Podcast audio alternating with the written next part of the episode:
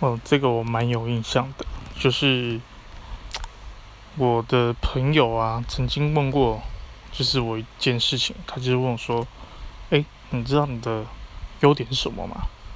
哇，缺点我可以讲一堆，可优点我还真的一时之间讲不出来。我觉得大家应该都是这样子吧。